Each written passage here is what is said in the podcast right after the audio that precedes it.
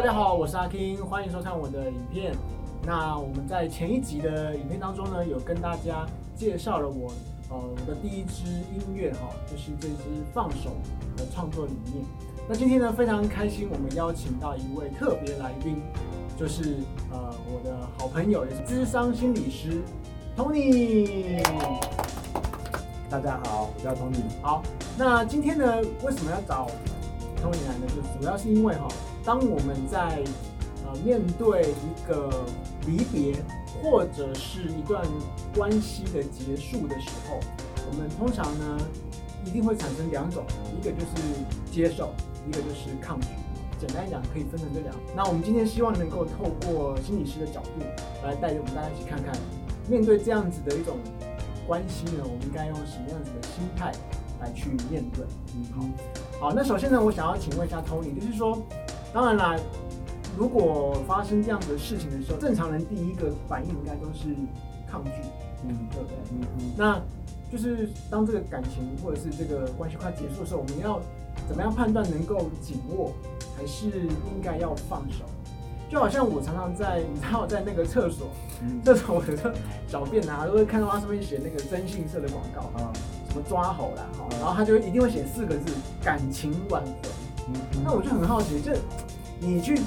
去抓到了，那又怎么样？这真的抓到之后就可以就可以挽回你的感情吗？我觉得得可能得先在这之前有一个对于关系的基本的认识。嗯那第一个就是，呃，其实这个问题它并不是关系，它是一个比较难用逻辑性思考的问题。这也是为什么常常当即便是事实摆在眼前，可是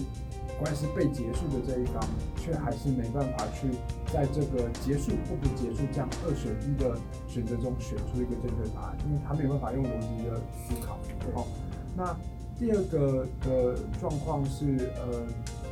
这个关系能够紧握，或者是这个关系得要放手这件事情，看似表面上是一个选择，好像是会有答案的，然后就是要么握，要么要么收，啊这个这种情况。可是实际上呢，它却是一个假的问题，也就不会有答案。怎么说呢？因为如果当你已经决定好要放手，其实你就不会有紧握的挣扎。嗯，哦，所以相对来说，为什么会困难，而是在于为什么这段关系现在让你这么痛，可是你却放不开手。所以它并不是选择题，我觉得它是一个单向的疑问句。嗯嗯，在这种情况下，你比较能够去理解这样的判断，其实是一个必经的挣扎历程。那你说心理师，难道我就什么都不能做了吗？我觉得也不是的，就是我们去判断这个关系能不能够继续下去，其实有一个很重要的两个因素，第一个就是在这段关系目前，你跟你的另外一半，你们是不是还有沟通的机会，还有彼此愿意去修补关系的意愿这件事情。这个我觉得是可以作为呃关系紧握或放手的判断。对啊，其实像我我的初恋，那个时候分手也是蛮蛮突然的，嗯，对，就突然被提分手。那一开始我都会觉得还有机会，当他在细数我的各项罪状的时候，你知道分手已经就是讲他为什么怎么怎么样，那个时候我都觉得嗯好，应该还有谈的空间。但是当他最后跟我们讲一句话的时候，我就放弃了。他说我已经不知道我喜欢你什么地方。嗯，对，那听到这句话的时候，基本上说 OK 好，那就没什么好谈的。对，所以那句话好像已经封杀了你这个。对你就是我我自己知道，如果你连这个最基本的东西，连喜欢这件事都已经不存在了的话，那就没什么好谈的啊、所以我当下就掉头就走了，嗯，然后自己一个人在公园哭。对啊，对，因为我我我不喜欢拖泥带水啊，因为我觉得呃，像我自己身边也有朋友有类似这样的状况，然后就是那个男生就是一哭二闹三上吊，然后女生就会心软。嗯嗯对，那可是我觉得，通常那个时候你得到的是担心，而不是感情。嗯嗯对，因为女生她是因为担心你怕你做傻事，所以她才勉强待在你身边。但是你得到她的人，你得不到她的心。那再来第二个问题，我想要请问你就是说，如果我们身边的人有这种状况的时候，该怎么协助？然后甚至如果是哎，我们的观众朋友现在刚好自己有遇到这样子的状况的时候，我们应该用什么样的去心态去面对？嗯因为有时候，嗯，像我之前在处理我刚刚讲那个朋友的状况的时候，我自一开始我们都一群朋友都很想要去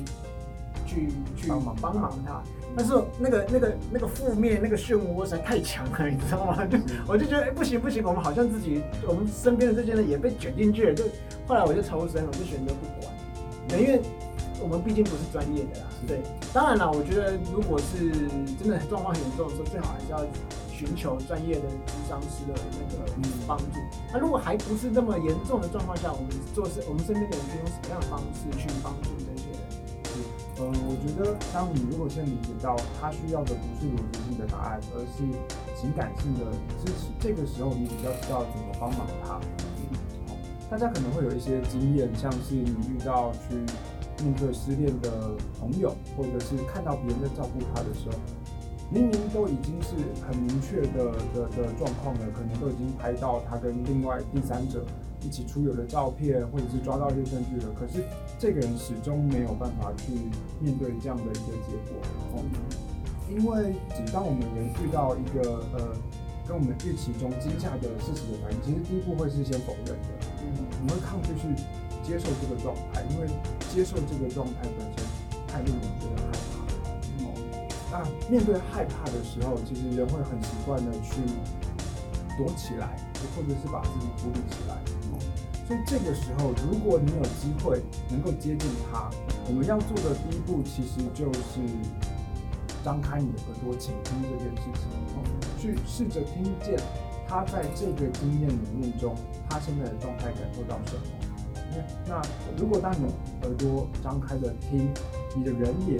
陪在他旁边的时候，你才能够进步，有机会让他感觉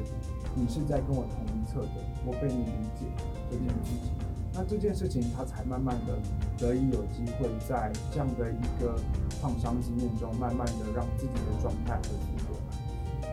那如果是自己？我觉得通常当我们如果是那个失失恋受伤的那个对象的时候，其实我的脑中会充满各种的不解。为什么这个人离开了我？我对他不够好吗？哦，或者是呃那个对象真的有比我好吗？哦，为什么这这这么长时间的关系，这八九年、十年的关系，难道在他心中就不算什么吗？所以有的时候我们会落入了这个我我称之为为什么的思考陷阱。哦，因为其实答案很简单，但是一般的人是在遇到这种状况之后是难以接受的，就好像谈恋爱是因为你爱这个人，那关系的结束其实就是因为我爱这个人，这是一个答案。你说心理师怎么可能？他都还会传简讯给我，或者他也会发了我的 FB、IG 按赞，然后问我说最近过得好吗？我才不相信我们这么长久的关系经营，我们这么长久浓厚的情感就在这一瞬间就结束了。我会要告诉你说，你说的是对的，其实他不是不爱你，但是目前你们两个人拥有的爱没有办法再去支撑你们两个之间的关系。是，所以你如果理解到这一点，你比较能够去排除身身上那种是我不够好的感觉，不是我不好，而是我们两个之间的爱不足去支撑这个关系。所以问题并不是我这个人，而是我们两个经营关系的状态出了问题。这个时候，我觉得就比较容易把问题去个人化。那当把外问题拿出来看的时候，你才有机会去去面对这件事情。好，那么今天非常感谢 Tony 来到我们现场，谢谢。好，谢谢大家听，谢谢大家。那最后呢，如果你喜欢我的影片的话，也麻烦帮我按赞、分享以及订阅，开启小铃铛。